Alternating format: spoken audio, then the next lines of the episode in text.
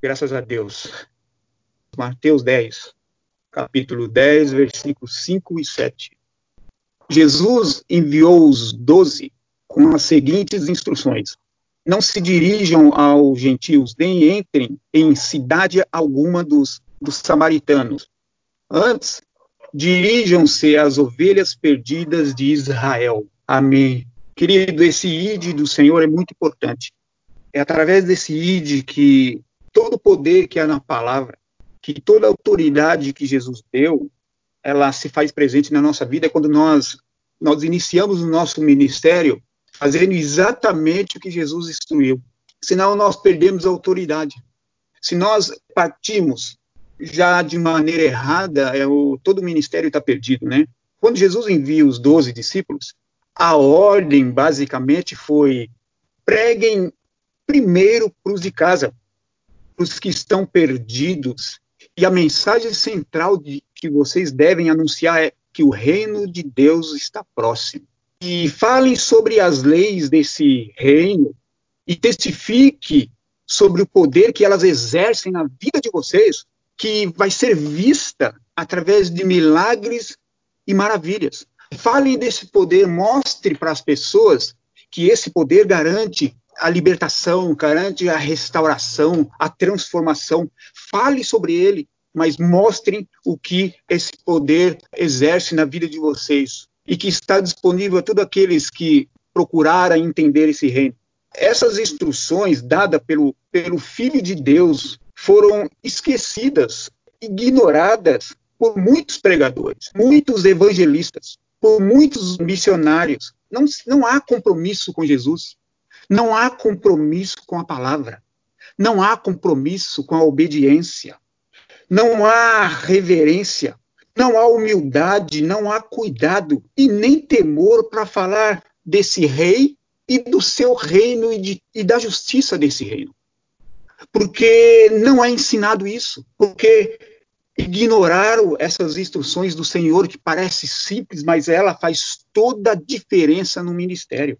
É o ponto de partida. Os irmãos, eles já começam a sua caminhada cristã sem autoridade nenhuma. Eles não há, não há autoridade porque não há verdade. Não houve temor, não houve cuidado de guardar essas palavras de Jesus Cristo. Então eles já começam a sua caminhada sem autoridade para todas essas verdades que o Senhor falou que o seguiriam. E sem autoridade, sem milagres e maravilhas.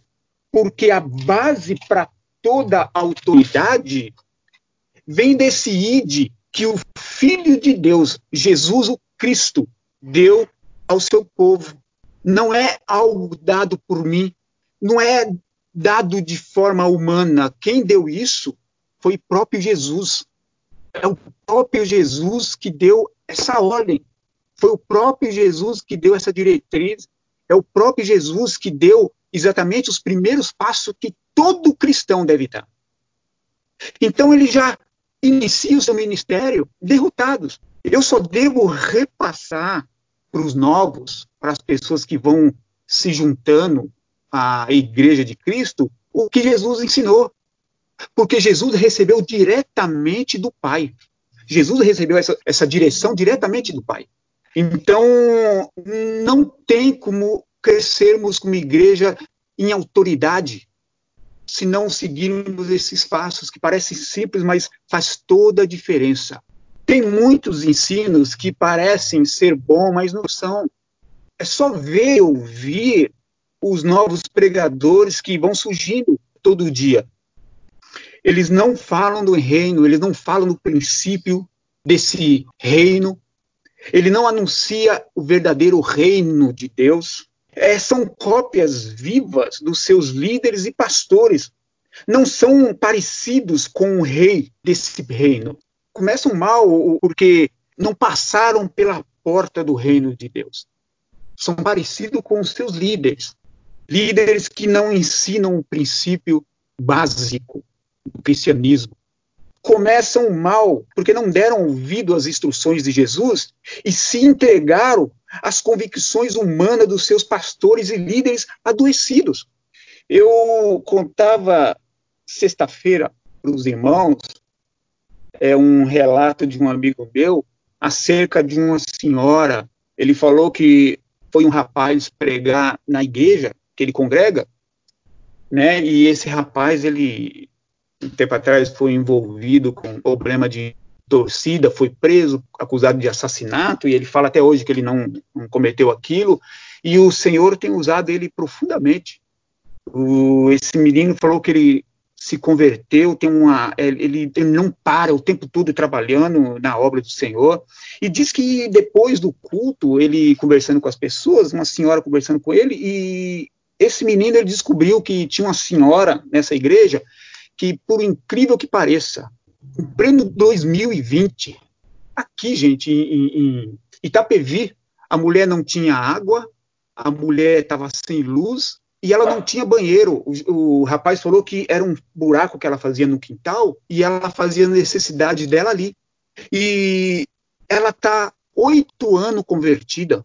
Aí ele estava cansado, eu, foi eu que perguntei para ele, pô, você está com o olho de cansado? Ele falou é que eu estou saindo daqui, estou trabalhando e tal. Ele falou para mim que estava fazendo a parte elétrica da casa dessa mulher, que o rapaz tinha falado para ela que, ele tava, que ela estava na situação. E o que me chamou a atenção é, cadê o pastor dessa mulher? Cadê os irmãos dessa igreja onde essa mulher congrega há oito anos? Oito anos congregando em um lugar. E essa mulher não tinha nem banheiro para fazer suas necessidades. Ele, ele filmou a casa dessa mulher, ele me mostrou. Ela tomava banho em uma bacia e de fato tinha um buraco enorme no quintal, conforme ela fazia necessidade, ela ia enterrando ali. E num, num estado terrível, sem luz, gente. Eu me lembro de que, eu não lembro quem foi que falou, o louvor, a palavra é sempre muito bom, mas o que traz cura é o depois do culto ou antes do culto, é o momento em que as pessoas estão conversando, é no momento em que as pessoas estão se conhecendo, é na comunhão. Oito anos aquela mulher ali oito anos sem, sem ser socorrida pelo próprio corpo de Cristo.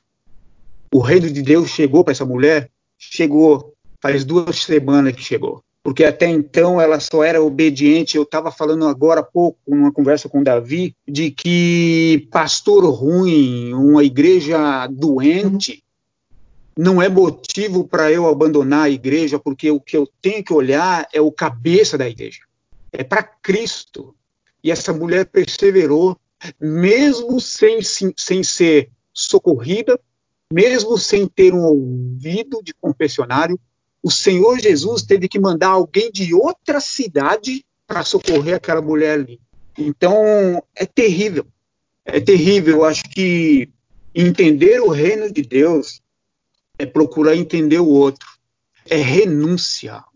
O reino de Deus é um reino de renúncia aonde só a vontade de Cristo é o que vale. Então, tanto a busca como o ensino do reino de Deus deveria ser a prioridade número um de cada cristão. Porque, de acordo com Jesus, isso é a, é, isso é a raiz da fé cristã. O reino de Deus, ele diz, busca primeiro o reino de Deus. É a primeira coisa que se deve buscar. A primeira porta que que se abre os primeiros passos que damos, de fato, no território de Deus, terra que somente as leis de Deus prevalecem. Esse é o primeiro passo que devemos dar. A primeira porta que devemos abrir é essa do reino. Os nossos primeiros passos têm que ser no território de fato de Jesus. Quando você compreende o que é o reino de Deus, quando você compreende que as suas prioridades não contam, é a prioridade do outro. É você entender que você não tem, como eu tive a oportunidade de conversar com o Natanael hoje, é a oportunidade que você tem de ir na casa do irmão orar, mas se você sabe que ele tem uma situação complicada financeiramente, não vai orar, mas leva uma maçã, meia dúzia de banana, dê algo para ele comer e ore. Não é religião, é Deus na sua presença, é Deus se fazendo na sua vida é a presença de Cristo na sua vida. Buscai primeiro o reino de Deus e a sua justiça. Mateus 6, 33. É importante entender o reino de Deus para que a sua justiça se cumpra na minha vida e através dela para que a minha casa seja transformada e para que tantos outros lugares que eu tenho oportunidade de estar seja transformado pela presença e pelo reino de Deus. É importante entender o reino de Deus porque nele está contido o princípio da criação de Deus, o presente momento que vivemos e o que há de vir. É importante entender para sabermos que o quanto somos amados e o quanto Deus tem investido nesse amor e o quanto ele ainda tem investido em confiança. Ele está sempre nos dando mais um voto de confiança. É importante entender o reino de Deus. É no reino de Deus está contido que o princípio, o nosso presente e o que há de vir. O reino de Deus contém todas essas coisas. A parábola de Mateus 13, 44 mostra o como Deus nos ama e também nos ensina o como devemos amar os outros. Mostra também que isso é a ação da justiça do seu reino. Mateus 13, 44 diz assim: O reino dos céus é como um tesouro escondido num campo. Certo homem, tendo encontrado, é, escondeu de novo e então, cheio de alegria, foi, vendeu tudo o que tinha. Vendeu tudo o que tinha e comprou aquele campo. Queridos, nós éramos esse campo. Éramos porque em nós hoje o Senhor encontrou boas mudanças, um certo grau importante de metanoia, que é o retorno do juízo correto. Então passamos a ser esse tesouro no qual esse certo homem vende tudo que tinha, vende tudo que possuía para comprar esse campo. Nós somos esse tesouro agora. A figura do homem aí é o nosso Deus, que dá o seu único filho para comprar a preço de sangue toda a humanidade. Deus ele dá seu único filho, tudo que ele tinha, para comprar a preço de sangue toda a humanidade. Não foi só os crentes que foram comprados, foi toda a terra, todo o, todos os habitantes da terra foi comprado. Por isso que diz o que prediz o profeta é, Joel, que está relatado ali no livro de, de Atos, Atos 17. E diz assim, Atos 2, 17. Nos últimos dias, disse Deus, derramarei do meu espírito sobre todo, derramarei do meu espírito sobre os, todos os povos.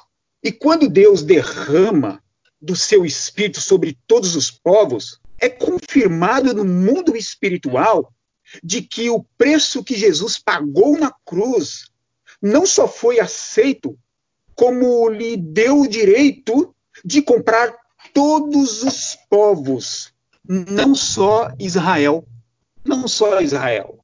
O preço que ele pagou na cruz deu o direito dele comprar toda, todos os povos, não só caiu sobre Israel. Por isso que a parábola disse que ele comprou todo o campo.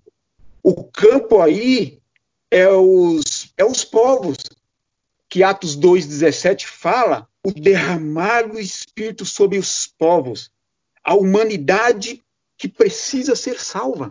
O Espírito de Deus derramado na, na humanidade é o comprovante de compra mas também o selo patrimonial estampado em cada pessoa, onde o mundo espiritual reconhece claramente a quem eles pertencem.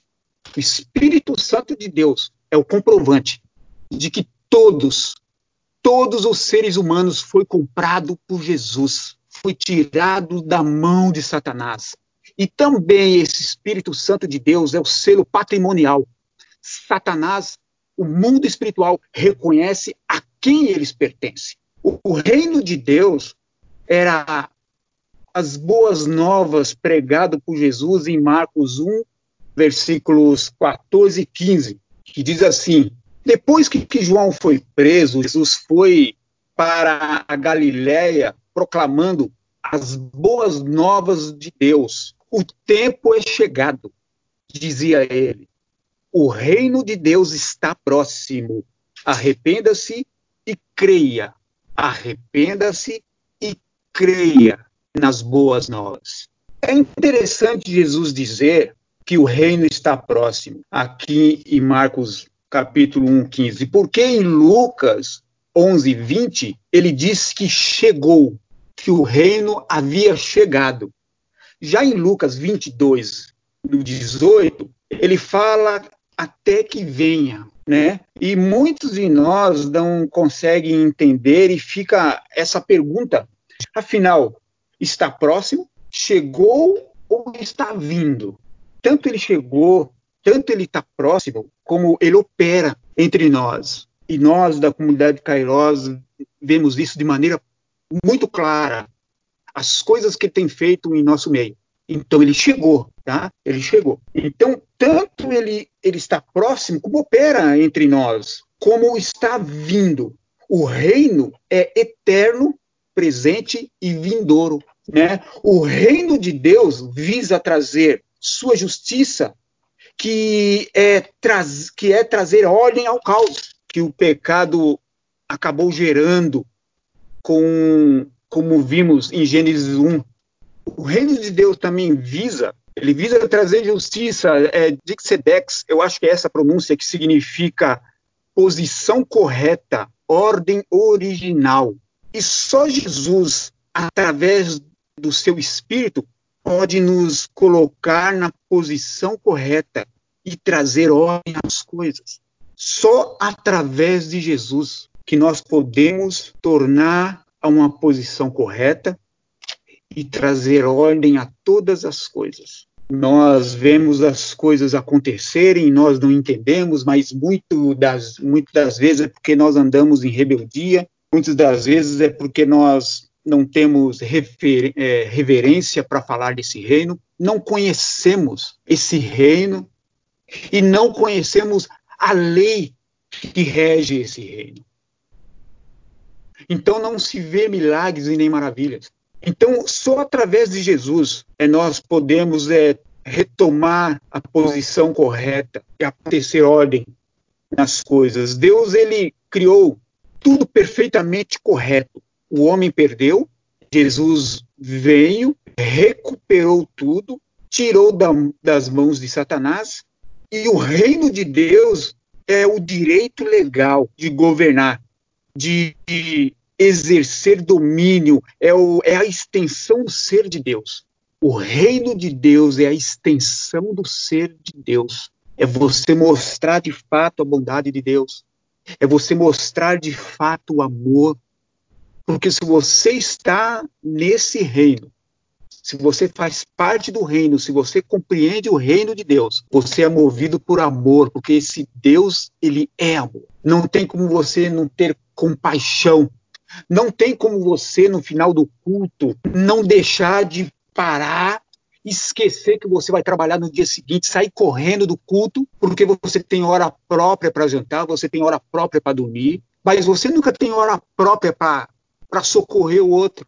Você nunca está disponível da forma que Deus quer para socorrer, para ouvir, para dar o ombro, para ter um ouvido de confessionário, deixar as pessoas desabafar, mas porque você tem que ir embora para casa rápido. No reino de Deus, é somente as leis dele que contam. O reino de Deus é exercício pelo domínio de Deus. O reino de Deus é a extensão do ser Deus. Nós vemos através da palavra que muitas vezes Jesus mandava seus discípulos na frente e a Bíblia disse que ele ficava despedindo o povo.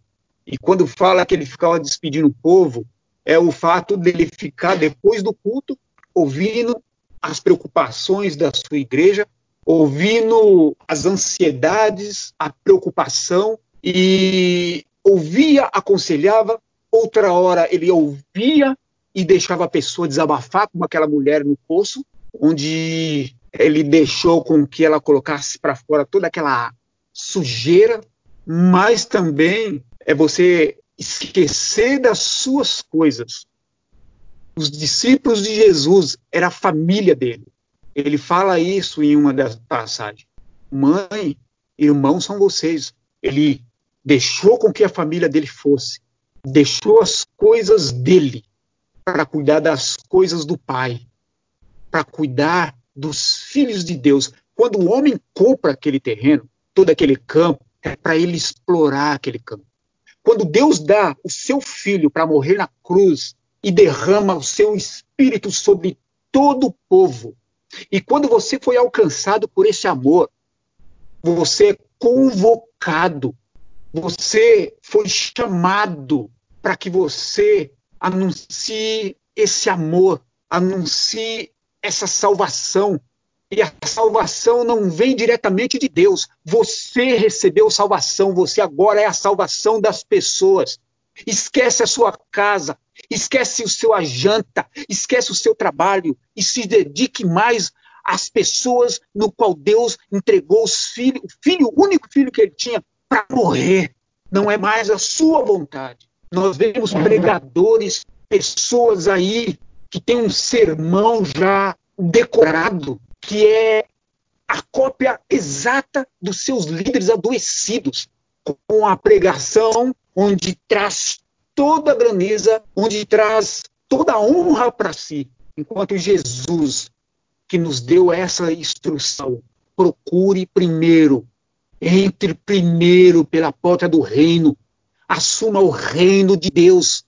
Depois que você assumir o reino de Deus, pregue, pregue para os seus, pregue para os que estão adoecidos à sua volta. E nós, muitas das vezes, acaba o culto e nós abandonamos porque nós temos que sair rápido para nossas casas. Deus está nos tratando nesse tempo de pandemia para que nós possamos nos voltar sarados. Você só é alguém porque Jesus te salvou, na esperança de você levar ação para outros. E muitas das vezes nós queremos salvar o nosso estômago, nós queremos salvar o nosso trabalho, porque eu tenho que dormir cedo para que eu acorde bem.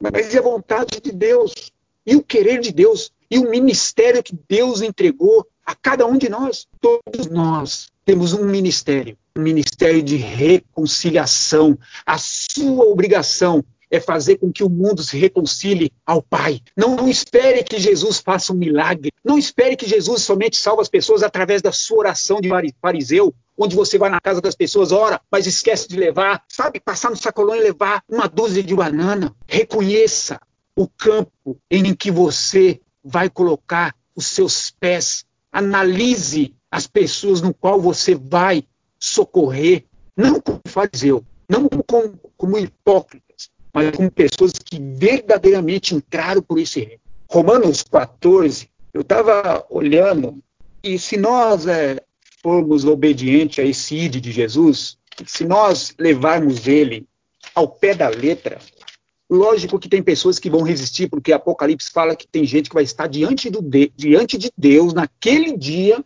vão preferir o inferno do que reconhecer o seu pecado. Gente, então não se martirize, não fique triste quando você pregar o evangelho e as pessoas não aceitarem.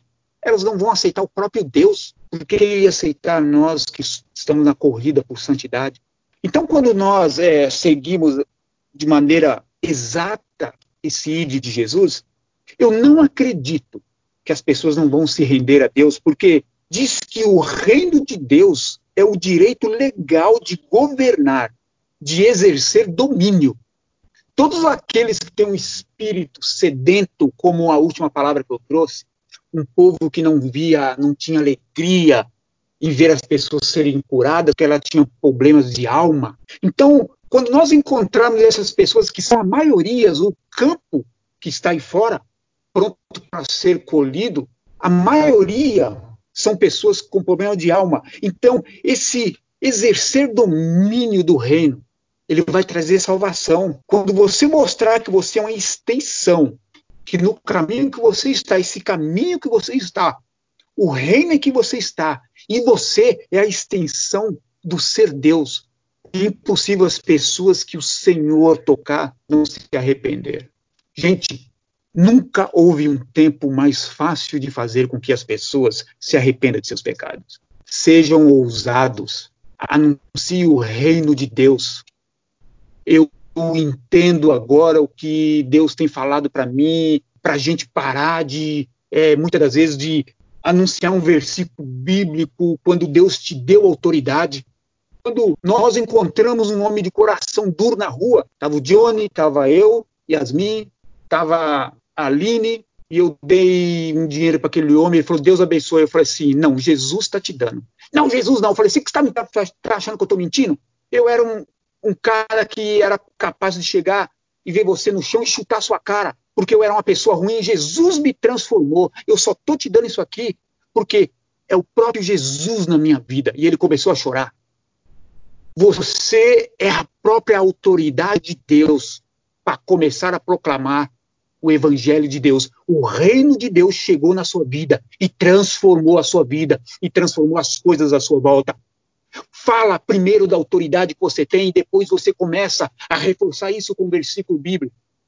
Alcance pessoas com o que Jesus te deu, com o que Jesus fez na sua vida, com o que Jesus fez na vida de pessoas que você conhece, da sua família. Desarma as pessoas.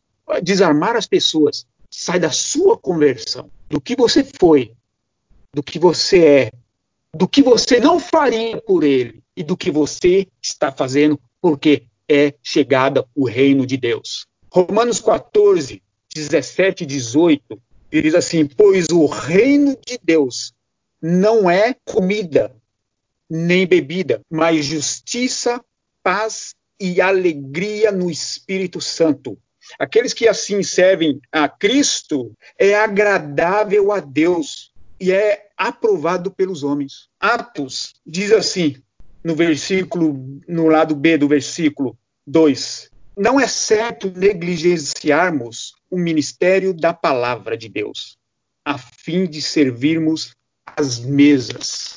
Querido, nós sabemos que tem muitas religiões que fazem ação de caridade, mas essas ações só são santas e repercute de uma forma diferente no mundo espiritual quando a palavra do Senhor não é negligenciada. O que salva as pessoas não são coisas, não é uma cesta básica, mas a palavra de Deus. Os discípulos entenderam isso e eles disseram não é não é bom que nós negligenciemos a palavra, o ministério da palavra. Esse ministério está sobre a minha vida, esse ministério está sobre a vida de cada um de vocês, porque todos são discípulos do Senhor, todos foram chamados para proclamar as boas novas do reino. Amém? Então nós somos aquele que tem o direito legal de agirmos sobre a vida das pessoas que estão perdidas, sobre a vida daqueles que precisam ser salvos. Amém? Então guardem essas palavras. O reino de Deus chegou. O reino de Deus está entre nós. Posição correta, ordem original. Amém?